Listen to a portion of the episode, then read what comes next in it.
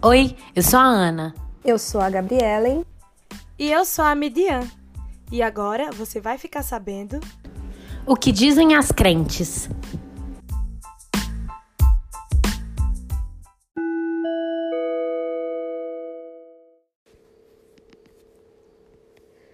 Não é de hoje que a sexualidade é uma pauta social e também teológica.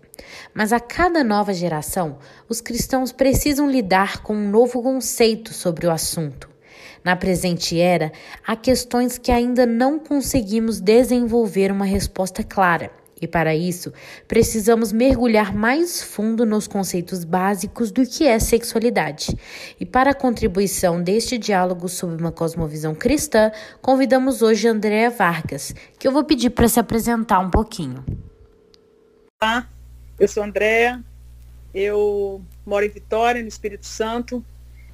Fui enviada pela minha igreja para servir na missão Avalanche, uma missão pioneira aqui no Brasil na área de treinamento a cristãos que queiram trabalhar com o que a gente chama de problemáticas urbanas. E desde então, aí a gente está falando a partir de 2004, eu tenho me debruçado sobre a temática da sexualidade humana à luz da Bíblia. Então, eu tenho me tornado uma pessoa cada vez mais intrigada a respeito dos desafios no âmbito da sexualidade. E desde então, tenho procurado servir a sociedade através de palestras, através de treinamento, através de aconselhamento. Basicamente isso. Além disso, eu tenho um hostel e tenho uma, uma curadoria de livros, onde eu também disponibilizo treinamento sobre sexualidade online. Bacana.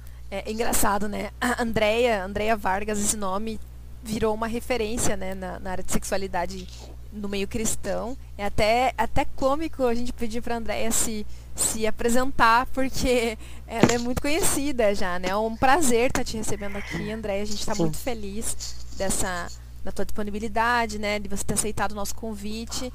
É, eu sou a Gabriela Encarmo. Meninas? Oi, gente, eu sou a estou muito feliz por ter esse episódio, é, fazer esse episódio com a Andrea, que é realmente referência nesse assunto. E eu espero que vocês gostem. Oi, gente, eu sou Midia Nascimento.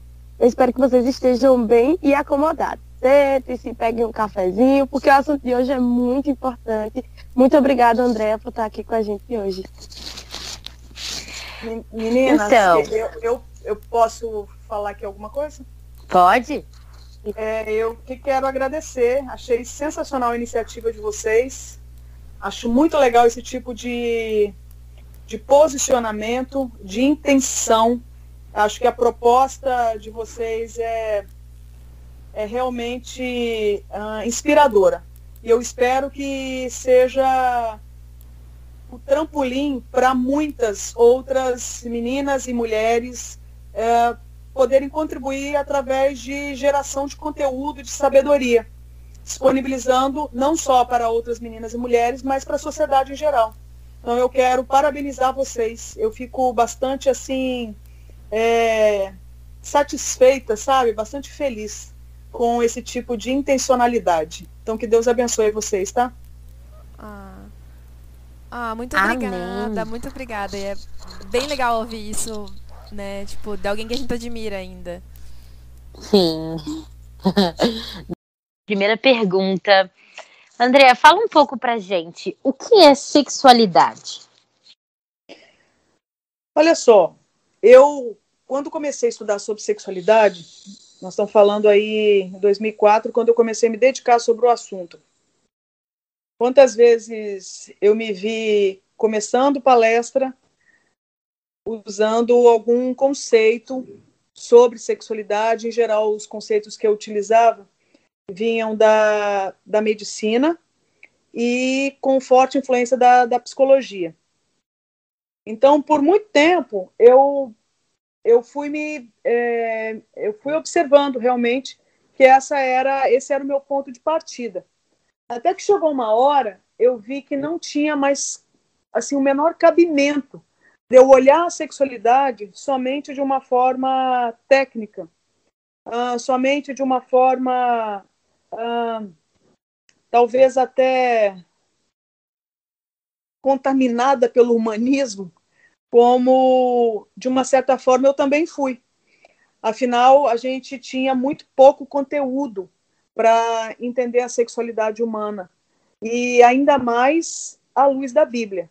Então, partindo uh, dessa, dessa premissa aí, de que existe realmente uma história muito maior além dos conceitos que a própria humanidade definiu sobre sexualidade, eu entendi que a gente tinha que ir além e começar a procurar na, na cosmovisão bíblica aquilo que a gente pode chamar de sexualidade. Então, hoje, por que, que eu estou fazendo, contando toda essa história?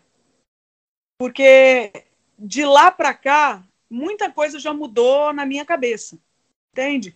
Então, eu não começo hoje definindo a sexualidade estritamente sobre a expressão da subjetividade, a expressão uh, da sensibilidade humana e que envolve uma série de coisas.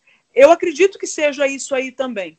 Mas antes de ser tudo isso, que pode estar permeado por verdade, talvez a gente tenha que até incluir outras informações nesses conceitos que já vêm prontos de outras uh, ciências, né? eu acredito que a gente precisa resgatar essa narrativa maior, que diz respeito exatamente à cosmovisão bíblica. Então, eu acredito que falar de sexualidade é falar da expressão da nossa identidade. E a expressão da nossa identidade é exatamente o resultado da nossa adoração ou da nossa inimizade com relação a Deus. Tá certo? Bacana, bacana. É, nesse contexto aí que a gente está falando sobre sexualidade, né, o que, que é sexualidade, existe uma sexualidade cristã? Olha, eu acredito que exista um tipo de expressão da nossa adoração que alcança a nossa dimensão material, a nossa dimensão imaterial. Isso significa que envolve não só pensamento e emoção, mas envolve adoração e desejo, e automaticamente comportamento. E esse conjunto todo pode estar alinhado à vontade de Deus, de forma a glorificá-lo, ou não. Então, eu acredito que exista, sim, um jeito de você expressar a sua identidade de uma forma que agrade a Deus. Assim como eu acredito que exista a forma de você expressar a sua identidade de formas que desagradem a Deus. Agora, é, é complicado a gente responder sim ou não sem contar toda essa história antes. Senão fica muito é, superficial. Então, o que é uma sexualidade cristã? É igual quando você passa. Esses dias eu estava andando aqui no, no, num bairro aqui próximo ao meu, numa região, numa área comercial, e eu vi ali uma loja é, dizendo que vendia roupas evangélicas. Aí eu parei para pensar, o que seria uma roupa evangélica? Né? Então é como se fosse isso. Existe uma sexualidade evangélica? Eu acredito que exista alguma coisa que agrade a Deus e alguma coisa que não agrade. Que exista coisa que glorifique a Deus e que coisa que não glorifique. O mesmo vale para a sexualidade humana. Então talvez a minha resposta seja sim, desde que a gente explique o que a gente está querendo dizer. Quais são as questões, os desafios, uhum. os questionamentos, todos os, os, dilemas que nós enfrentamos diante desse conceito de sexualidade, só que no, no ambiente eclesiástico, na convivência é, da comunidade cristã? Bom, eu acho que em termos de desafio, então eu vou colocar aqui a minha é, perspectiva, então de uma pessoa, de uma mulher envolvida com missões, que começou a pesquisar sobre sexualidade ainda solteira, que começou a falar sobre sexualidade, inclusive, ainda solteira, que começou a aconselhar na área da sexualidade ainda solteira e que depois de um tempo uh, casa e mais para frente tem filho, mas que continua envolvida com a agência missionária, transitando pelo país e em alguns lugares fora, na, uh, tentando contribuir, dividindo aquilo que eu entendo ter entendido da parte de Deus sobre o assunto, certo? Então, é legal fazer esse, esse resgate todo para que as pessoas entendam assim o porquê que eu carrego é, é, esse tom na minha fala. Então, eu acredito que transitando pelo país, em vários tipos de igreja, de congregações, de comunidades, de ajuntamentos é, de irmãos e de irmãs, eu acredito que a gente encontre sim alguns desafios. Então, por exemplo, falar de sexualidade hoje no Brasil é uma coisa. Falar de sexualidade no Brasil mais de 15 anos atrás era outra história. Então, hoje, para você ter ideia, a gente, para vocês terem ideia, a gente não tem, digo a gente porque eu faço parte de um grupo de pessoas que trabalha com o que a gente chama de Ministério de Ajuda na área da sexualidade. Então, não são muitos os ministérios no Brasil, comparados à demanda que a gente encontra, mas existem alguns. Eu, eu represento, assim, eu sou uma dessas que é, engrossa esse caldo, tá certo? E eu acredito que o, hoje a gente não encontra é, espaço na agenda para dar conta de tanta demanda em termos de treinamento, inclusive treinamento de liderança. Hoje a gente não dá conta de atender todo mundo que pede ajuda através de aconselhamento. Mas não foi bem assim no começo. Quando eu digo no começo, é no meu começo. Mas eu não represento o começo dos ministérios de ajuda aqui no Brasil. Eu devo ser terceira ou quarta geração de, de ministérios organizados em torno do assunto. Até porque, ainda que não tivesse nenhum ministério no Brasil, quantos irmãos estão ajudando outros irmãos no decorrer da história da igreja evangélica aqui no Brasil, da igreja cristã aqui no Brasil, e, e irmãos que têm ajudado outras pessoas. Mas eu, eu digo respeito, eu, eu, eu quero dizer aqui a respeito dos ministérios organizados em termos do, uh, do assunto sexualidade humana. Então, realmente, quando a gente começou, quando eu comecei a falar assim na primeira pessoa, em 2004, a palestrar sobre o assunto, aconselhar sobre o assunto da sexualidade, para começar, a gente não tinha nem material traduzido para o português. Era muito difícil encontrar. E quando encontrava, encontrava escondido na biblioteca particular de algum pastor que, inclusive, quando você puxava o livro dele, ele falava assim: não sei nem o que esse livro está fazendo aí. Meio com medo de se comprometer. Entende? Eram tão poucos os livros, as capas eram tão assim comprometedoras que tinha, por exemplo, aconselhado que pegava um determinado livro para ler, que a gente é, encorajava que lesse através do aconselhamento, né? Como tarefa, ele, ele tinha que colocar dentro do envelope pardo, colocar dentro da mochila, guardar a mochila dentro do guarda-roupa e trancar. Por quê? Porque vai que alguém pega. Por quê? Porque os livros eram. Tinha uma capa que era muito assim, sabe? É, meio óbvia, o título mais óbvio ainda ia comprometer. Afinal de contas, não dava para comprometer. Nós estamos falando de um rapaz, suponhamos crente, é, ativo na igreja, mas que tem lutas no campo da sua sexualidade. Então, ele tem que abafar o caso. Então, pouco era falado a respeito, quando era falado, era aquela resposta, era aquela postura já meio óbvia, a ponto de adolescentes e jovens, solteiros em geral, já imaginarem, ah, já sei, lá vem o pastor dizer um monte de coisa que não pode, lá vem a mulher do pastor dizer um monte de coisa que, não pode, que a gente já sabe. Então era aquela coisa meio previsível, meio óbvia, meio superficial, e as perguntas mesmo que as pessoas queriam fazer, parece que as respostas elas já eram tão automáticas que elas não alcançavam a raiz da questão. Então, esses foram muitos os desafios. Né? Então, eu encontrei, por exemplo, resistência em alguns espaços. Já teve, já teve um momento em que eu fui falar sobre, sobre uh, sexualidade, um seminário, na verdade, sobre a questão da atração pelo mesmo sexo. E estou lá palestrando numa igreja, de repente uma pessoa levanta e fala assim: Eu acho absurdo a gente ter esse tipo de seminário aqui. Detalhe, eu tinha sido convidado, eu não me convidei. Me ligaram em casa, eu fechei e fui. Então, eu não pedi para me levarem, né? E aí, um, uma pessoa da liderança, que ajudava a liderança da igreja, levantou e falou isso. Eu falei, bom, mas por quê? Né, que a gente não deveria. E aí a pessoa respondeu, eu falei assim, eu acho absurdo, por quê? Porque você está falando aí de a questão da, da, da, homossexualidade, aí agora a gente vai entender. Aí o que, que vai acontecer? Nós vamos entender, nós vamos saber é, recepcionar essas pessoas e acolher, Aí vai encher desse tipo de gente aqui dentro. Já começou assim, né? Vai encher desse tipo, monte de gente desse tipo aqui dentro. E isso aí vai ser igual, sabe? Laranja podre no meio, no meio das laranjas boas.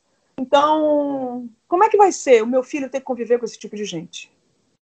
Então, era esse tipo de, de, postura. Aí eu, eu lembro que na hora, assim, meu lado ainda a ser santificado, né? É, na hora eu perguntei, né? Só de curiosidade, quem é seu filho? ai, ai. Aí eu entendi tudo. Porque o medo do é. pai. Nossa. Então, assim, esses são alguns desafios. Foram alguns desafios. Então, assim, era um desafio uma mulher falar sobre sexualidade, uma mulher solteira falar sobre sexualidade, mas tudo bem, depois uma mulher casada falar, ou então falar sobre esses assuntos fugindo do trivial, porque inicialmente meu objeto de pesquisa era a questão da atração pelo mesmo sexo. Em seguida veio o vício sexual e depois veio a dependência emocional e a codependência. Nesse meio tempo surgiu a demanda sobre abuso sexual e automaticamente sobre pedofilia. Então, diante disso, é, a, a, gente acaba é, se deparando com assuntos que são bastante indigestos né, e que de repente desafiam até aquele evangelho triunfalista que algumas pessoas já estavam habituados a, a, a se esforçar para acreditar ou para pregar para outros de forma sedutora para ver se convencem. Entende? Então, eu diria que esses são alguns. O dualismo, eu acho que é um outro desafio, a própria religiosidade, eu acho que é um grande desafio. Eu cheguei a aprendi no decorrer do tempo que estruturas, quanto mais estrutura é rígida, eu diria, quanto mais uh, legalista a estrutura, melhor serve de pano de fundo, de terreno fértil para a proliferação de escândalos sexuais também. Então, quando você menos imagina, dali virá algo que vai deixar todo mundo de queixo caído. Entende? Então, foram algumas lições no decorrer dos anos. Hoje, um desafio é a demanda porque hoje é, a Sim. gente encontra esse liberalismo todo e, e uma libertinagem também, né? uma erotização avassaladora, e aí com isso os efeitos. Então a conta chegou e agora a gente foi surpreendido, porque agora o que, que a gente faz? Né? Exatamente. É, é, exatamente esse ponto assim que, que eu, eu, eu pensei bastante. Agora a conta chegou, a demanda é muito grande e a gente precisa, como igreja, se atualizar e saber. O, a gente tem que agora correr atrás do tempo perdido. E uma de, um dos pontos assim que eu acho que a igreja tem que correr atrás, e eu vou acabar já introduzindo na próxima pergunta, é como a igreja pode falar, né? Como a gente pode lidar com o assunto da homossexualidade. E quando eu digo lidar, é realmente aprender saber o que fazer, correr atrás e, e dessa demanda e a gente realmente saber falar sobre, sobre a homossexualidade na igreja. Eu acho que talvez eu até frustre vocês com a minha resposta. Eu acho que a gente tem que esquecer alguma, alguns termos. Acho que a gente tem que esquecer o termo homossexualidade, acho que a gente tem que esquecer o termo vício sexual, acho que a gente tem que esquecer o termo é, dependência emocional e codependência.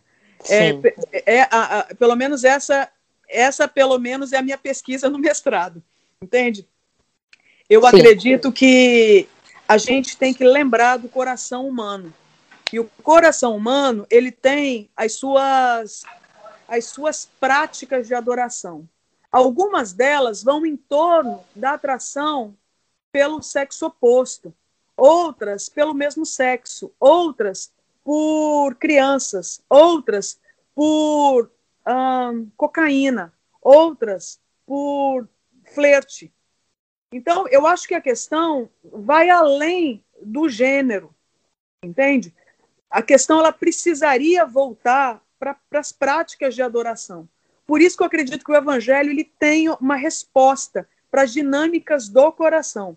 Agora, enquanto a gente hiperfocar na questão é gente com atração pelo mesmo sexo.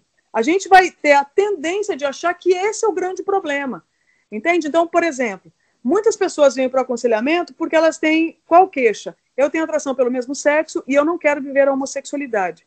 Então, a pessoa ela tem um objetivo no aconselhamento. Eu quero saber lidar com isso de forma bíblica.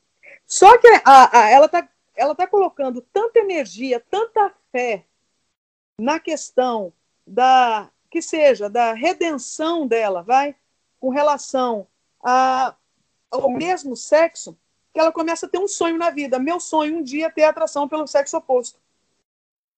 E é curioso, por quê? Porque a pessoa ela vai canalizar tanto investimento, tanta intencionalidade na no sexo oposto que ele vai esquecer, que a pessoa vai esquecer, inclusive, que ela está aqui não é para resolver a vida dela com o sexo oposto, mas ela está aqui para glorificar Deus. Entende? Então, eu acho que a gente, quando a gente uh, hiperfoca nos rótulos, a gente perde o, o, ser humano na sua integralidade. E o ser humano ele vai além da, da orientação sexual. O ser humano vai além do objeto de desejo. O ser humano ele é um adorador por natureza. Ele é um adorador, um adorador estruturalmente falando. Agora a pergunta é: em que direção ele adora? Então, acredito que é seja importante a gente ver os símbolos. Né? Qual é o símbolo da sua adoração? Talvez seja esse tipo de prática de, de erotismo, né? de, de, de, expressão de desejo. A gente precisa, pode usar isso como uh, um ponto de partida, mas em momento algum esse ponto de partida consegue uh, representar de forma fidedigna toda a complexidade que o ser humano representa. Então, eu acredito que mais do que ter um olhar sobre a pessoa na homossexualidade, nós temos que ter um olhar sobre a pessoa que carrega a imagem de Deus, mas na hora de expressar a imagem de Deus, está com uma direção desvirtuada. Sim. É, o James Smith tem um livro muito bom que chama Você é aquilo que você ama. Isso aí. E, e eu acho que é Ele bem é aqui isso. na minha frente, você acredita? É, pois é, é um dos meus livros favoritos. E, e, eu acho que é bem isso. Nós somos o que nós amamos, nós amamos. Isso. Nós temos que amar a Deus, nós temos que usar a nossa vida como, como serviço, né? E é isso que é a nossa identidade, é isso que nós somos. Isso. E não os nossos, as nossas tentações ou pecados, seja o que for. Então, a partir do momento que eu me identifico, né? Eu sou cristã, eu sou filho de Deus, aquilo passa a ser o meu é, aspas, né, o objeto de desejo, e, e isso vai transformar a minha vida e vai transformar, talvez, é, as formas como a gente lida, né, com a sexualidade e até mesmo, por exemplo, é, da forma que a gente vai lidar com os nossos desejos, né, se são uhum. sexuais ou não. Muito legal. É, então, por isso que eu gosto da ideia da, do resgate da cosmovisão bíblica. Por quê? Porque dentro da dimensão ali da, da do, do tripé, pensando no tripé criação, queda, redenção, quando a gente vai falar de redenção, a gente é, fala também da consumação da glorificação, certo? Então, ali a gente começa a ter expectativa, não é só para o agora. A gente começa a ter expectativa que só vai ser suprida quando o governo de Cristo for instalado, quando Cristo voltar e realmente ah, finalizar tudo aquilo que ele já conquistou para nós, ali na cruz e na, na, na ressurreição dele. O que eu quero dizer com isso? Que eu acredito que às vezes a gente coloca tanta expectativa para resolver as coisas aqui nesse mundo, mas não vai ser possível até que o novo céu e a nova terra realmente encontrem a sua, a sua plenitude. Então, tem coisa que a gente só vai experimentar realmente o enxugar completo de todas as lágrimas, a finalização das nossas dores, a, o, sabe, a, a destruição total da morte só no novo céu e na nova terra com o governo de Cristo. Até lá, a gente vai ter que aprender a perseverar na obediência à palavra de Deus. Isso significa que nós vamos ter que negar nós mesmos, porque povinho bom para se amar é a gente, né? Falo por mim, não sei vocês, meninas. Eita, é isso mesmo. o Andréia, é, essa é uma pergunta que um amigo meu, o Abraão, ele, ele inclusive, ele produz assim na área, ele pesquisa Pô, bastante. amiga do Abraão, nem tá com moral. é um rapaz muito querido, né? E ele me perguntou, né? Ele, ele, ah. ele mandou uma pergunta aqui, né? Uh, eu vou reproduzir o que ele, o que ele me disse. Ele pediu para te perguntar assim: ó, qual é o principal desafio da igreja brasileira né, do contexto brasileiro mesmo, na luta, na luta contra o preconceito com cristãos não heterossexuais? Capciosa pergunta, né? É. Muito capciosa pergunta. Eu não acredito nesse, nesse tipo de definição cri, é, cristão não heterossexual, cristão heterossexual. É, eu, eu, eu, eu gosto se bem que ele até puxa a identidade para a questão do cristão. mas é, acho que pode ser um pouquinho capciosa. Se ele tivesse aqui, eu queria perguntar algumas coisas para ele, o que, que ele realmente quis dizer quando ele fez a pergunta desse jeito que ele fez. Eu acredito que exista, sim, é, vou partir da premissa que ele só quis dizer isso aí mesmo, tá? O que está escrito que você leu. Se for isso aí mesmo, somente, eu acredito sim que exista preconceito, eu acredito sim que nós precisamos crescer em sabedoria como igreja. Acho que precisamos crescer em misericórdia. Acho que precisamos crescer em respeito. Acho que precisamos crescer em, em amor. Então, realmente, o nosso amor ele é fraco. Isso diz respeito não somente a lidar com pessoas que são diferentes de nós em alguns em algumas das suas expressões, como por exemplo é o caso da atração sexual, mas diz respeito a muitas outras coisas, né? Como que eu lido com a pessoa em situação de refúgio? Como que eu lido com a pessoa em situação de uh, enquanto população de rua? Como que eu lido com a pessoa em situação de compulsão uh, com relação às drogas?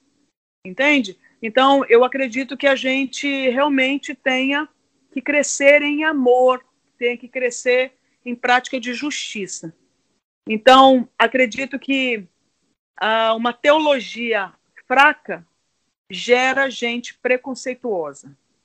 Uma teologia fraca gera gente fraca em amar.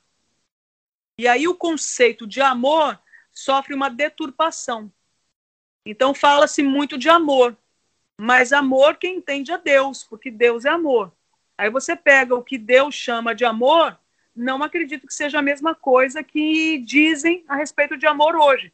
O amor de hoje, para mim, virou uma água açucarada que não passa de uma pataquada, entendeu? Que de amor não tem nada biblicamente. Isso vai falando. dar uma diabetes, né? Exatamente. Tem pastor que às vezes eu, eu tento ouvir, com, é com, com temor que eu falo isso, que na boa, é, eu falo assim, cara, eu vou, vou, tô saindo diabética dessa live. Entende? Porque é um negócio assim, tão, tão sem Bíblia, sem santidade, sem pureza, sem nome de Cristo sendo glorificado, que virou uma coxa de retalho que qualquer coisa que você enfiar ali adere. Entende? Mas vira um negócio disforme. Você não precisa nem de Deus para amar no amor de hoje. É, é aquela questão, né? A, a, gente, a gente não fica mais dizendo para as pessoas que é, nós somos criados à imagem de Deus, né? Deus foi criado à nossa imagem agora. A gente Isso mudou aí. o evangelho. Isso aí. Então, respondendo ali ao, ao, a pergunta, eu acredito que nós encontramos sim uh, preconceito. Acredito que porque a gente tem, tem tido um, um discipulado fraco. Está faltando mais Bíblia é, sendo aplicada de uma forma melhor na nossa jornada enquanto filhos de Deus. Nossa, sim, sim. Andréia, e, e como é que a gente lida com pessoas que têm vício em pornografia e outros vícios sexuais, e até mesmo quando as pessoas viciadas somos nós mesmos. Como é que a gente lida com esses vícios? Uhum. Então, se a gente parar para pensar, Vício é uma, é uma, é uma assim, é uma das definições que você encontra hoje popularmente aí difundidas, né, divulgadas, é a questão de que o vício sexual, por exemplo, é o comportamento que envolve atividade sexual incontrolável. Então, fica muito no campo da expressão do erotismo. Então, eu não estou dizendo que uma pessoa no vício sexual seja viciada em relação sexual propriamente dita, que já seria um reducionismo do conceito.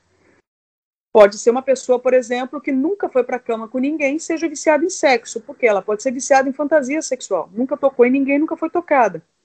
mas ela pode estar tá bom, sendo bombardeada é, na sua mente e bombardei, retroalimentando esse bombardeio através ah, de conteúdo pornográfico, de contos eróticos, seja o que for.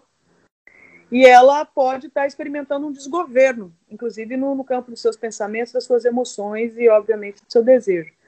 Mas eu não acho que o vício sexual, quando a gente fala de vício sexual, deva ser visto só nessa perspectiva.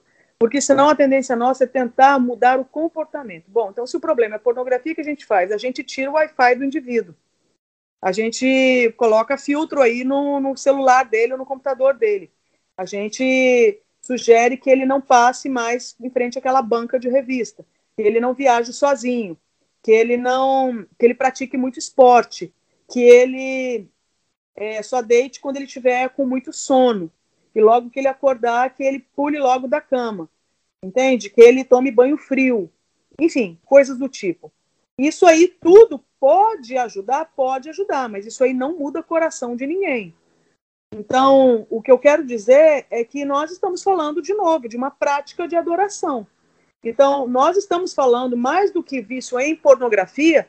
Eu acho que a gente tem que entender, por exemplo, citando o caso da pornografia, eu acho que a gente tem que mergulhar no que ela simboliza. Então, a pornografia simboliza o quê? Muita gente, por exemplo, acha que a pornografia simboliza a companhia que eu não tenho. Eu não estou dizendo que seja para todos os casos, mas para muitos casos que eu já aconselhei, a pornografia ela surgia como aquela companhia que eu queria ter e eu não tenho. E agora eu tenho a sensação de pertencer. Agora eu tenho a sensação de acolhimento. Agora eu tenho a sensação de comunidade. Tenho a sensação de afeto. Isso é tão prazeroso para mim que eu me desnudo. Então é uma sensação de intimidade, tanto é que eu contemplo a nudez do outro. Compreende? Então, é, se eu olhar só a pornografia por si só, parece que ela, é ela é um problema muito assim, é, ela é muito concreto. Né? O problema é muito concreto. Mas, na verdade, a gente está falando de um sistema de crença que está todo truncado. Então, eu acredito que olhar a pornografia possa fazer, possa preencher aquele vazio que me parece que pessoas dariam conta de mim. Como eu não tenho essas pessoas, eu não tenho as pessoas do jeito que eu quero, ou eu não sou do jeito que as pessoas que eu quero gostariam que eu fosse, então agora eu me apodero desse, dessa imagem pornográfica para eu ter a sensação de que está tudo bem. Se você observar, é um exercício de fé, só que ele está numa direção totalmente é, antropocêntrica. Então eu tiro Cristo do centro como aquele que poderia ser o, o, aquele que preenche realmente, que dá direção, que é realmente a, a, a água que sacia a minha sede interior. Então eu, eu desvirtuo, eu mudo dele para uma coisa criada. Então eu acredito que o que a gente pode fazer para ajudar as pessoas seja não só propor alternativas para mudança de comportamento, mas tentar entender o que, que esse comportamento pecaminoso simboliza quando a gente pensa no meu sistema de crença, no sistema de crença dessa pessoa. Então, o sistema de crença dessa pessoa com certeza está contaminado. Ele tem fé na coisa errada. Mas é muito complicado você chegar para essa pessoa e falar assim: muda de fé. Então, na verdade, você vai ter que o quê? Ah, acredito que aí entra o texto lá sobre a grande comissão. Ajudar as pessoas a guardarem a palavra de Deus, não é só ouvirem, mas é guardarem. Se você não sabe o valor daquela informação, você não guarda a informação. Agora, se você souber que ela é tudo que você precisa, você guarda. Senha de banco a gente decora. CPF a gente decora. Por quê? Porque a gente sabe o valor dessa informação. Agora, se eu não, não sei o valor de compreender, por exemplo, os atributos de Deus e qual que é o impacto desse tipo de, desse, das informações sobre o atributo de Deus na minha identidade, eu não vou me debruçar sobre os atributos de Deus. Eu vou achar que isso aí é, é, é papo para pastor. Não, eu tenho que saber que Deus é bom. Eu tenho que saber que Deus é bom, porque na hora que eu for tentado que a minha vida não presta, ela é sem graça, ela não tem sentido, eu vou entender que isso é uma injustiça. Quando eu penso de novo, resgato a informação de que Deus é bom na sua, na sua essência enquanto, enquanto ser, enquanto pessoa, enquanto Deus. Porque o Deus bom, ele, ele tem bons propósitos, ele tem atitudes boas, ele tem bons pensamentos. Então, ele vai ser bom comigo. Entende? Ainda que não seja talvez a bondade que eu queira, mas ele vai ter o jeito bom dele de ser. Então, quando eu olho para a pornografia e vejo que ela é boa para me suprir, eu estou automaticamente concluindo que Deus não é tão bom assim como eu imaginava. Eu vou ter que dar os meus pulos aqui para ver se eu experimento um pouco de bondade nessa vida. Quem sabe a pornografia não me dá isso. Então, se você observar, a pornografia, assim como qualquer prática de pecado sexual, ela traz uma contaminação da nossa do nosso sistema de crença. Faz a denúncia da contaminação no nosso sistema de crença, melhor dizendo. É. Eu não é. sei se ficou fácil de entender, ficou? Ficou, ficou muito claro.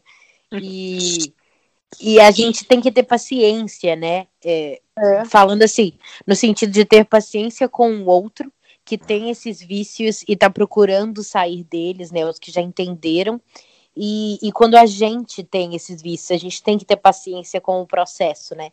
Porque é difícil é. se livrar é, da, da, carga é, psicológica, emocional, que, que às vezes anos de vício traz, né? Para a vida da gente. É muito amor envolvido, minha querida. Pois é. É muito é... amor envolvido. É eu, por exemplo, sabe, é, é eu acreditar a vida inteira que, é, suponhamos, ah, que seja uma pornografia, que seja masturbação, uma sedução, que isso a vida inteira ter acreditado, sabe, que isso aí pode me ajudar, que isso aí pode me fazer feliz, que isso aí pode me fazer companhia. E agora aparece Deus dizendo que não é bem assim. Então, dá um medo danado de você apostar suas fichas em outra alternativa, de dar uma chance para Deus. E assim, e a, a, pornografia você toca e você vê. Seu corpo você toca, você sente e você vê. E Deus que é invisível. Entende? É, Agora, sim. isso não justifica porque Deus, ele se faz conhecido, né? Deus, ele, ele, ele se mostra o tempo inteiro pela sua criação e também pela sua palavra. Deus está aí na área bombando, não é? Então, é. É, ele está aí, reinando divinamente. Mas eu acho que a gente tem que ter misericórdia tem. Tem que ter muita. Deus tem, tem muita, né? Então a gente também tem que ter. É. É quando, quando, a gente, quando a gente fala sobre isso e, e, a dimensão sobre essas coisas, eu acho que isso, isso mostra o quanto é importante a gente falar sobre sexualidade dentro da igreja, para os nossos jovens, adolescentes. A gente tem que, que começar a prestar atenção nessas demandas, né? E eu fico pensando, assim, que é, existem muitas, muitas igrejas, né, que, que acham que a gente falar sobre sexualidade contradiz é, santificação, pureza, que a gente vai estar tá, é, dando, dando lugar para liberalismo e, e, isso não é verdade, né? Como a gente pode é, alcançar essas pessoas, esse público e, e mostrar o quanto é importante, o quanto faz parte dentro do evangelho? Eu acho que a gente precisa só levar a Bíblia a sério. Esses dias eu fui falar num lugar nós estamos falando de uma igreja histórica. E fui falar na escola dominical. Estava a igreja toda. E aí me levaram exatamente para abordar um assunto ali bastante específico sobre a questão da sexualidade. Se não estiver enganado, acho que era abuso sexual. E o que eu fiz foi ler a história de Tamar. No final, uma senhora procurou uma irmã da igreja que trabalha com ensino, acho que de crianças, e perplexa, uma senhora de vida inteira de igreja. E perguntou para essa mulher que, que depois me contou. Falou assim: Você sabia que na Bíblia tem uma história sobre estupro? A mulher estava de queixo caído, porque ela não sabia que tinha tido estupro, ainda mais na família de Davi. Só que essa mulher a vida inteira leu Bíblia. Essa mulher é quase patrimônio tombado da igreja. Como é que ela não sabia? Entende? Então eu acho que o que a gente precisa é ler as escrituras e levar as escrituras a sério. Então, quando você vê, por exemplo, na criação, que Adão não estuprou Eva, que Adão não espancou Eva, que Adão não coisificou Eva, cara, isso manda alguma mensagem para nós a respeito de como o relacionamento com uma mulher deve acontecer. Entende? Que ah, em nenhum momento houve um, um, sabe, um juízo de, de valor no sentido de que você é uma cidadã de segunda classe por ser fêmea. Isso aí aponta alguma coisa para nós. Então, assim, o problema é que só fica na letra e não faz a aplicação. Então, isso é uma coisa que, que me irrita, confesso para vocês, meninas. Muito conteúdo bom, mas aplicação, a aplicação está onde no nosso dia a dia? Compreende? Então, assim, nós temos que entender, a Bíblia ela grita sobre sexualidade, a Bíblia grita sobre racismo, a Bíblia grita sobre violência, a Bíblia grita sobre corrupção, sobre degradação ambiental. Só não vê quem não quer. Só que a gente se acomoda de forma preguiçosa, malemolente, no óbvio, e não vai no além. Pô, a gente foi chamado para gerar cultura, tem que ir além. É verdade, é verdade. É, nossa, tanta informação, tanta. que eu fiquei até meio. Fiquei emocionada aqui com todas essas palavras. Então, como que a gente pode ter uma boa teologia sobre sexualidade? Bom, eu acredito que, levando a palavra de Deus a sério, acredito que não é reinventando a roda. Deus tem sido misericordioso com o povo dele no decorrer da, da, da história da, da igreja e tem liberado sabedoria para a gente. Eu acho que a gente tem que ter a sensibilidade de aplicar toda essa sabedoria para a nossa geração. Então, por isso que eu acho que tem que ter misericórdia da dor das pessoas, tem que ter misericórdia das dúvidas que as pessoas carregam. A gente acho que precisa parar de zombar das dúvidas que a nossa geração traz, dos questionamentos, das críticas, entende? Das afrontas que ela traz. A gente tem que sair da defensiva e começar a, a, fazer perguntas mais do que trazer respostas prontas. Isso eu acho que é uma boa teologia. Uma boa teologia acho que capacita a gente a isso. A tentar entender o que essa geração, que se, a sociedade está perguntando. Por quê? Porque não é porque a sociedade esbraveja que ela tem resposta. Não é porque a sociedade faz e acontece que ela tem solução para os problemas que ela enfrenta. Ela não tem. Eu sonho com um dia em que a sociedade vai bater na porta da igreja e falar assim: vem cá, vocês têm alguma coisa a contribuir? Assim como, sabe, nos tempos de Jonas, o, o, o capitão lá do, do, do, capitão, é capitão, né, lá do barco, chegou até lá embaixo onde Jonas estava dormindo enquanto o barco afundava e bateu lá na porta dele e falou assim: aí, meu amigo, você não vai aclamar o seu Deus? Você está dormindo enquanto o mundo está desabando em água? Então, assim, acorda, meu filho. Faz alguma coisa, clama seu Deus. Então, o meu sonho é que a gente não precise chegar a tanto, mas que, de alguma forma, a gente conquiste um espaço de respeito, de seriedade, de ética, de compaixão, de sabedoria, de lucidez, para as pessoas perguntarem também qual é a nossa opinião, como quem espera encontrar algo bom algo que venha agregar valor, algo que venha servir de luz no meio de tanta escuridão. Então, não é porque a, sociedade é esbraveja, tem discurso e, e é formadora de opinião e solta os cachorros na igreja que ela tem resposta para tudo. Não tem. Sabe, é um abismo chamando o outro. Cada vez está ficando mais complexo. É, como que você lida com um caso complexo de uma menina de 10 anos sendo vítima de estupro há anos e ela engravida, e agora você tem que pensar a respeito do aborto dessa criança. Entende? É, são coisas muito complexas. e que as pessoas, que ninguém tem resposta. A gente está vendo pela pandemia. Quem tem resposta para a pandemia? Quem sabe o que vai ser? Ninguém sabe de nada. Então, eu acredito que a gente tem que aprender com esses fenômenos que têm acontecido no mundo todo e pegar carona nesse exercício aí de humildade. Essas coisas humilham a gente.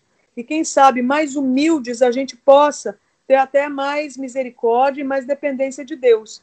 Então, como ter uma boa teologia? Eu acredito que voltando para as Escrituras, examinando as Escrituras, levando a sério o que irmãos sérios já construíram no decorrer da história, tendo misericórdia a respeito das pessoas que não vivem do jeito que a gente acredita que devam viver, mas tentando entender do, o porquê que elas não vivem e o que, que elas querem realmente, o que, que elas buscam quando elas são avessas ao Evangelho, porque talvez elas ainda estejam mal informadas a respeito do Evangelho. E se a gente contextualizar de forma bíblica e não açucarada aquilo que realmente é a palavra de Deus, talvez a gente possa surpreendê-las com a boa notícia do Evangelho de Jesus. Entende? Acho que grupos de estudo podem ajudar. Acho que mais do que trazer resposta, fazer perguntas boas. E entendendo que Deus já tem suprimento para, sabe, para atender toda e qualquer demanda com relação ao coração humano, eu acho que isso aí já pode ajudar demais. Acho que a gente precisa criar também é, um ambiente onde as pessoas possam desnudar o seu coração. O mundo criou vários mecanismos para as pessoas se desnudarem genitalmente. Nós e, e, e tem caído na graça do povo, né? Nós precisamos retomar a nossa responsabilidade de criar um ambiente como povo de Deus, como igreja, para as pessoas desnudarem o seu coração. Se você não desnuda o seu coração, você se desnuda genitalmente. E a conta chega e quem é que paga? Aí a conta não fecha. É, é isso. Nossa, é isso. É isso mesmo. E eu tenho uma história, gente, com um líder. Vou contar essa história para vocês. Tá. Essa história virou um sermão. Me atrevi a montar um estudo. Falei, se um dia que eu tiver a oportunidade, eu vou falar isso aí. E falei, acho que alguns gostaram e outros não gostaram, mas fiz o que eu achava que eu devia ter feito. Mas foi num aconselhamento com um líder, e um líder, assim, bastante influente na área dele. Esse cara, agenda lotada, é, liderando equipes, não era equipe não, equipes e tal. Esse cara um dia veio para o aconselhamento e ele trouxe uma demanda no campo da sexualidade dele. E, e eu participei né, do aconselhamento dele e no final, trocando ideia com ele, eu perguntei, falei assim, vem cá, quero entender uma coisa. Quem mais sabe dessa história? Ele falou, tirando Deus, mais ninguém. Agora vocês. Falei, mas eu não estou entendendo, porque você não está no ministério, é, sabe, tipo lobo solitário. Não é um ministério itinerante, que você vai lá para o deserto e, e você está sozinho, você está plantando, sabe, algo novo e pioneirando. Não, você trabalha com um monte de gente, você está cercado de gente no ministério abaixo e acima de você. Como assim que ninguém sabe disso? Aí ele virou para mim e falou assim: André, essa galera não está disposta a descer na nossa intimidade. Na hora, eu lembrei daquele do filme do Titanic. Não sei se todos vocês viram, mas tem uma parte lá do filme Titanic em que o, o mocinho lá, né, o Leonardo DiCaprio, ele, ele, ele solta essa fala. No meio daquela festa de gala, tudo ali é, devidamente né, colocado, a decoração impecável, o serviço dos garçons, metre e tudo mais, tudo maravilhoso, a roupa de todo mundo, a música, aquela coisa sensacional, um espetáculo. Ele, né, no personagem dele, chega é, para aquela que ele estava flertando, não lembro o nome da personagem ali, mas enfim. Chega para ela e fala o quê? Você quer conhecer uma festa de verdade? Alguma coisa assim. Ela assusta, como quem diz, pô, já tô numa festa de verdade. Ele falou assim: você tem que descer aos porões, porque ali você vai encontrar uma festa de verdade. E quando ela desce com ele, ela encontra um outro mundo. Então eu usei isso aí como ilustração, no sentido de desafiar a nós ali, povo de Deus, a descer aos porões da intimidade dos nossos irmãos. Mas voltar de lá. Por quê? Muita gente se atreve a, a tentar ajudar pessoas no, com relação à sua intimidade, mas acaba se deixando seduzir pela intimidade daquele que precisa de ajuda. Então, por exemplo, Jesus estava sozinho com a mulher samaritana na beira de um poço, uma mulher que tinha tido vários homens. E Jesus estava sozinho. Os discípulos tinham ido ali à cidade, ali ao vilarejo, acredito, para comprar um PF, né? Mas é, ela, ele estava com ela. Então Jesus ele entra, Jesus em contato com a mulher samaritana e daquela conversa ele continua sendo o mesmo Jesus. Ele não cai com ela sexualmente. Ele não se joga dentro do poço. Ela é mudada. Então, às vezes, a gente, é, com medo de entrar em contato com a intimidade do outro, e se perder, a gente se aliena. E a gente joga pro lúdico, né? Aí um dia, quem sabe, o Papai do Céu resolve. Ou então a gente mete as caras, mas vai na carne e se perde. Eu acho que a gente tem que aprender com Cristo. A gente tem que saber quem a gente é em Cristo e a gente tem que ir com Cristo, para a glória de Cristo e voltar como Cristo voltou nisso a pessoa vai ser mudada e quem participou com Cristo também vai ser mudado. Amém. Nossa, Sim. eu não tenho nem eu não tenho nem estrutura para fazer a próxima pergunta depois disso. Incrível. Que é isso, mulher? é porque é muito bonito, é muito profundo a forma como se você a... trata esse assunto. Se apodere da peixeira de Deus e manda ver. Ai, André, você tem um senso de humor incrível. Tá, mas vamos para a próxima pergunta. Bora comigo que você vai ver que não é lá essa coisa. Ai, que nada. É, a gente sabe que hoje o mundo ele tem se, se apoderado do pecado e tornado ele uma identidade. Aí eu uhum. sou assim mesmo e, e essa é minha identidade, eu sou esse. Mas como é que a gente pode tratar, principalmente na área da sexualidade, e como é que a gente pode tratar a sexualidade sem que ela se torne uma identidade? Eu acho que a gente tem que ter uma resposta melhor. É um bom desafio. Eu acho que o mundo tem feito um bom trabalho de nos desafiar no sentido da gente romper com a nossa obviedade com relação à nossa preguiça. Nós estamos ficando muito obtusos, muito preguiçosos. A preguiça é uma coisa que tem acompanhado Muitos de nós. Ah, eu não quero pensar sobre isso, não. Ah, minha cabeça está fritando, já estou tão cansada. Ah, não. Nossa, quero ver um pouquinho uma coisa mais leve, mais alegre. Entende? É preguiça. Está com preguiça de, de ter que fazer. Está com preguiça de sinapse.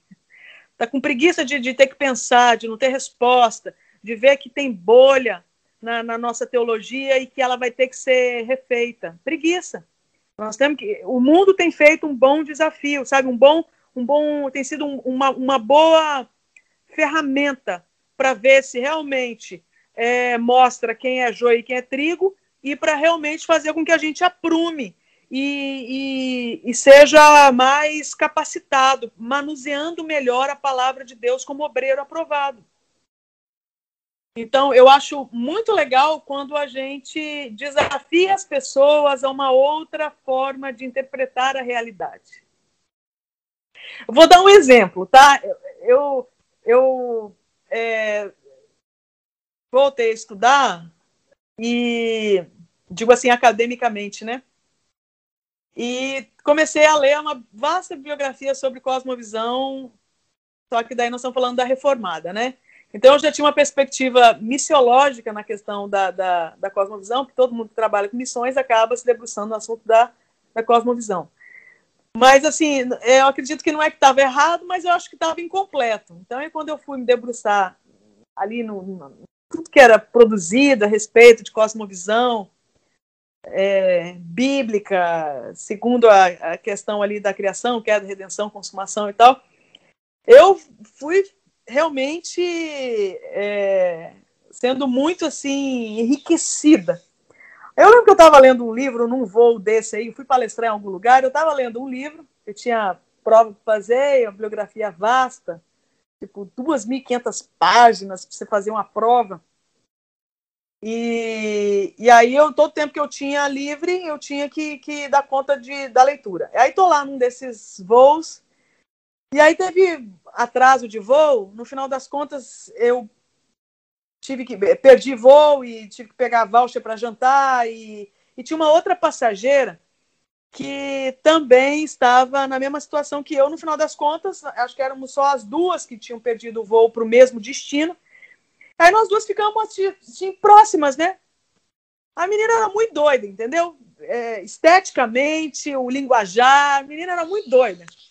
E, e, óbvio que pelo fato dela ser muito doida, eu já achei bem legal, né? Bem interessante.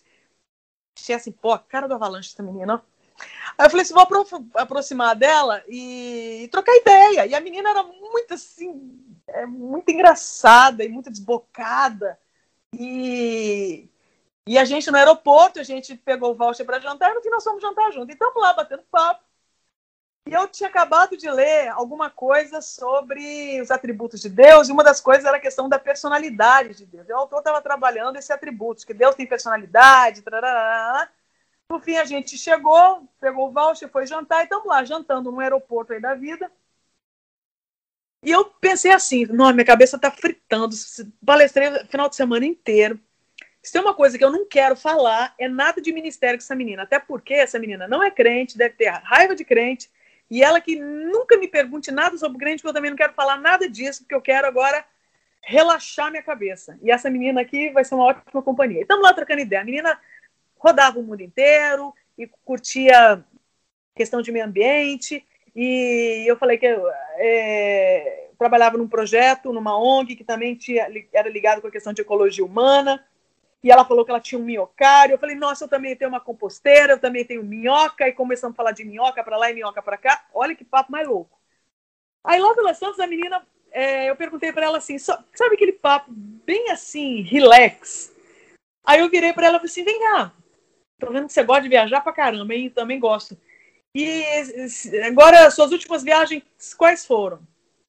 Ela falou assim, ah, eu fui para não sei onde, não sei onde, para onde, fui para o Rio de Janeiro, onde eu passei não sei quantos sei lá, não sei quanto, acho que mais de um mês, não sei quantas semanas. E na época, o rio estava assim, pipocando de um monte de arrastão. Aí eu virei para ela e falei assim, menina, o que, que você foi fazer no Rio de Janeiro, no caos que está agora? Ela falou assim, ah, você sabe, né? Eu sou bruxa. Então fui atrás das minhas ervas. Gente, na hora que eu vi isso, parece que minha leseira, meu sono, minha minha, minha, minha omissão, minha preguiça, meu tudo sumiu. Acordei, falei, você é o quê? Você, ah, sou meio bruxa, né? Fui atrás das minhas ervas. Eu falei, me conta, não me esconda nada. O que, que você quer dizer com isso? Ah, mas a menina pregou para mim, tá? Mas pregou, pregou, pregou, falou quem Deus era e pá, mas pregou, pregou, pregou. Nessa hora eu não tinha mais sono, não tinha mais preguiça, não tinha mais nada. Algo brotou dentro de mim que eu fiquei empolgadíssima com a história. E eu ouvi. Aí na hora que eu ouvi o Deus que ela descreveu, e ela me dando aula. Tá vendo esse pessoal que ela apontava o pessoal no aeroporto? Deus está em todos nós. Porque Deus, e ela começou a pregar para mim, e eu ouvindo. Na hora eu lembrei da última informação que eu tinha lido no livro e na hora eu pensei, falei assim, eu quero ver se essa parada dessa cosmovisão bíblica funciona mesmo. Porque se, se realmente funcionar, eu quero ver esse negócio é agora. Aí eu ouvi tudo, eu falei assim, então você está me dizendo que Deus é isso? Ela falou assim, é. Eu falei assim, eu posso te fazer uma pergunta? Ela falou assim, claro. E ela estava numa segurança. Eu falei assim, deixa eu te fazer uma pergunta. Deus tem personalidade? Parece que ela levou um soco no estômago. Ela encostou na, na cadeira ela falou assim: como assim? Falei, porque olha só.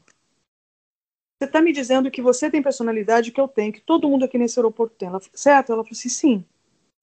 Deus tem personalidade? Ela virou, pensou, virou para mim e falou assim: Eu nunca tinha pensado nisso. Eu falei: Não. Ela falou assim: Não. Eu falei assim, então agora eu posso te dizer quem eu acho que Deus é? Ela falou: Pode. Nó. Aí eu clamei a Deus, falei assim: Deus, agora me dá a palavra para eu compartilhar com essa menina.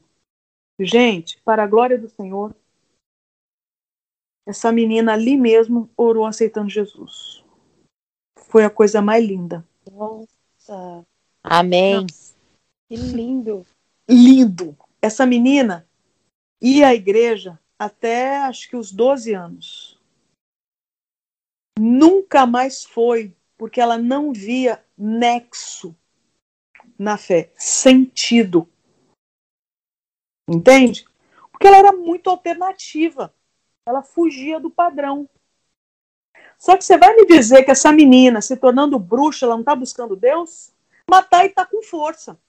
Sim.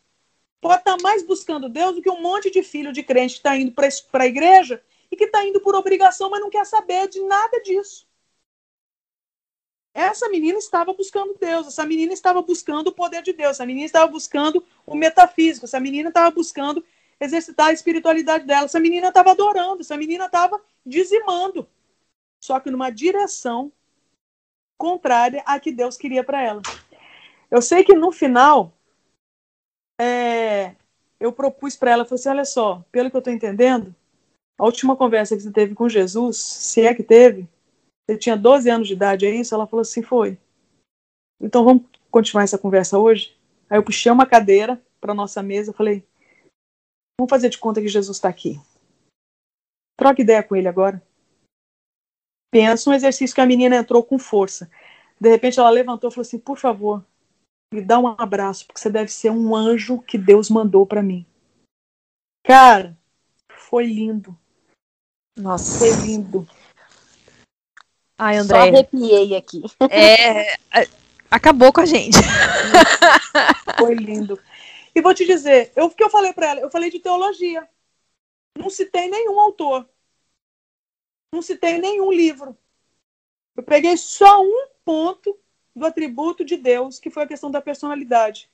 Só que eu vi o que esses irmãos escreveram funciona, só que a gente agora tem que ter a ousadia de aplicar, sem ter medo dessa geração, porque ela continua sendo pó, clamando por uma direção.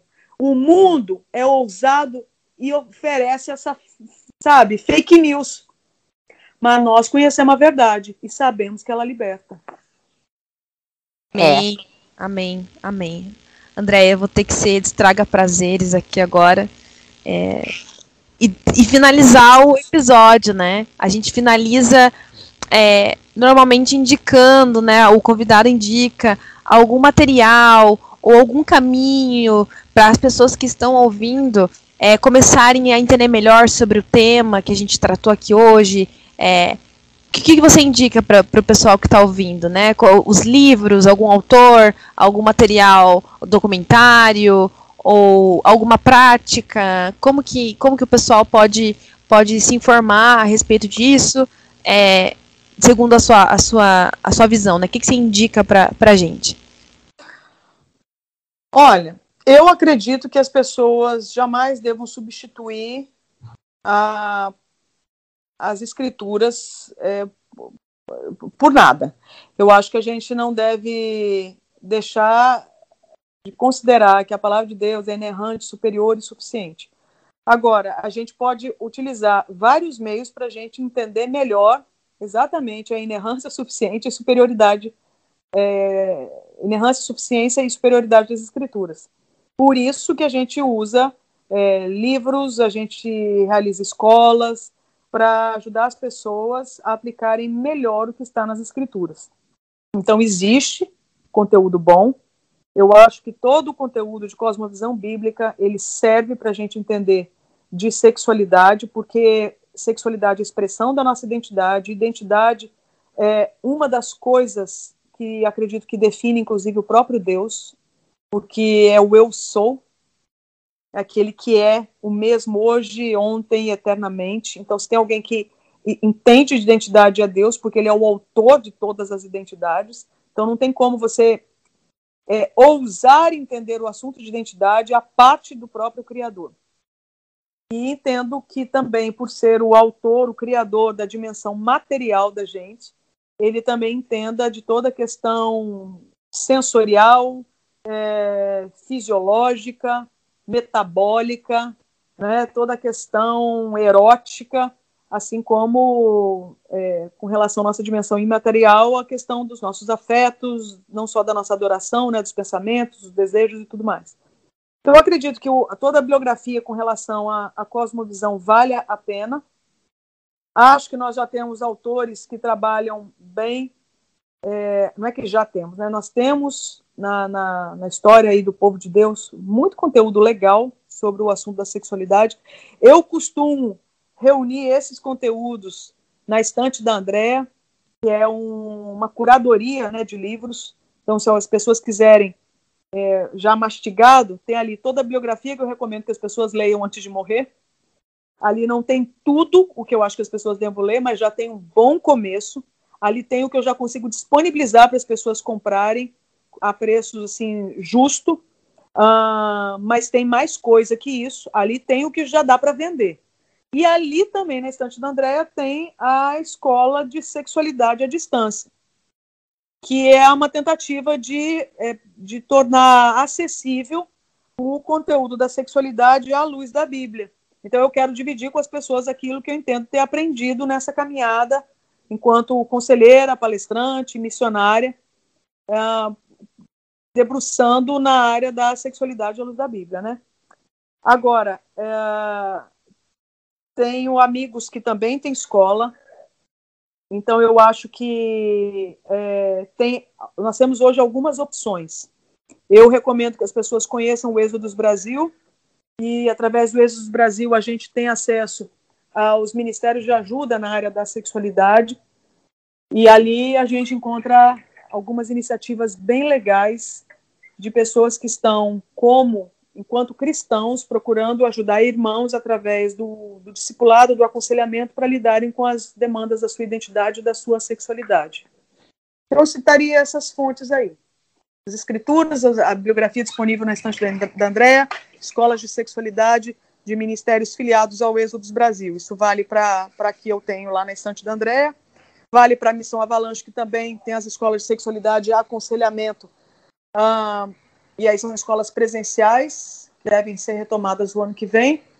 E, e de escolas né, de parceiros, que daí, no caso, são ministérios filiados ao Êxodos. Show de bola, show de bola. Muito obrigada, viu, Andréia? Que Deus te abençoe. Né? Tenho certeza que o material que a gente produziu hoje aqui é, vai tocar muitos corações, vai fazer uma diferença na vida de algumas pessoas, tenho certeza disso. Eu oro, né, para que, que Deus nos use, né, como meio de bênção na vida da, da, da igreja brasileira. Amém. E muito obrigada, viu? Só tenho a agradecer e orar por você, né, nos, nos próximos dias aí, para que Deus continue te capacitando, te dando força para continuar esse trabalho tão importante. Amém. Muito obrigada. Eu estou bastante satisfeita com o conteúdo de vocês. Isso aí me anima quando eu vejo assim é, essa mulherada aí, ó, mandando ver, adorando a Deus, servindo com conteúdo, com inteligência, com bom gosto, sabe, com criatividade. Eu acho isso aí muito legal. Então, a minha oração também por vocês é que para que vocês não retrocedam, que vocês não se acovardem, que vocês é, não, não caiam na besteira de querer chutar a porta para conquistar espaço. Vocês não precisam disso, porque vocês são filhas do Deus Todo-Poderoso. E aquilo que Deus tem para vocês há de ser cumprido, porque Ele é soberano sobre todas as coisas. Então, que vocês se apoderem realmente da identidade de vocês e mandem ver para a glória de Deus. Amém. Amém. Amém. E se precisar das irmãs mais velhas, estamos na área. Nossa, vamos grudar em você.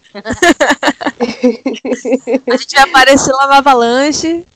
Olha, Isso não dá, essa, Não dá essa oportunidade, não. Não abre muito que quando você vê, eu tô aí. E a, e a gente vai. Vocês virem, virem aqui para Vitória, aí faz alguma escola no Avalanche, é, fica lá no hostel, dá um rolê. O estado do Espírito Santo é um estado lindíssimo, entende? Aqui a gente tem a opção né, de, de praia e de montanha. Hoje está um sol danado, mas anteontem eu estava a 7 graus na, nas montanhas aqui. Então, eu acho que são opções legais. Vai ser um prazer receber vocês aqui também.